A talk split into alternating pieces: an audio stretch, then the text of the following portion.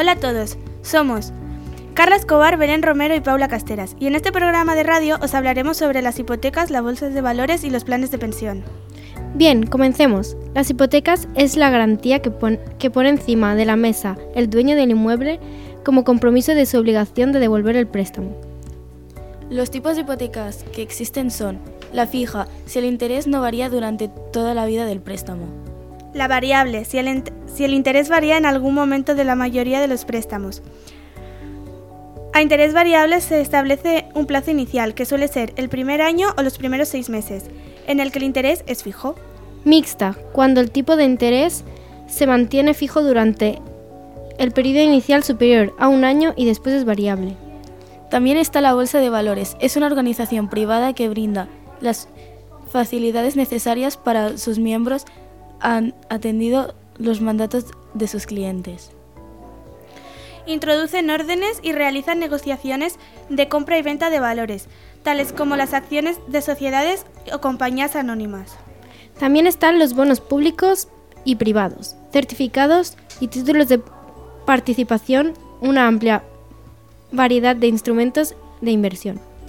La función de las bolsas de valores es la custodia y administración de valores, así como facilitar la liquidación y compensación de operaciones celebradas con valores dentro y fuera de la bolsa.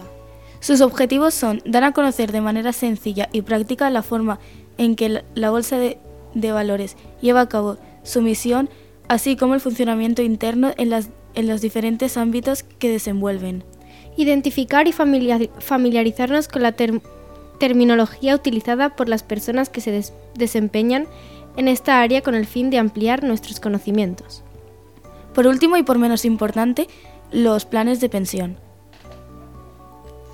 En el plan de pensión es un producto de ahorro provisional a lo largo plazo cuyo principal fin es el de generar un ahorro del, del que dispone en la jubilación en forma de capital o de rentas.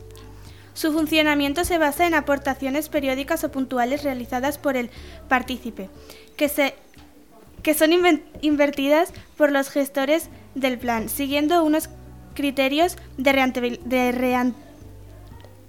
rentabilidad y riesgo previamente establecido en la política de inversión del plan. De esta forma, a la hora de rescatar su plan de pensión, el titular obtiene tanto el dinero depositado a lo largo de los años como la rentabilidad de que, de que ese haya podido generar. Veamos con más detalle cómo funciona un plan de pensión. Los planes de pensiones se basan en las aportaciones que el cliente realiza. Estas pueden ser periódicas o puntuales. No existe obligación alguna de realizar aportaciones, pudiendo suspenderse en cualquier momento. Aquí acaba este programa de radio. Gracias por escucharlo y hasta la próxima.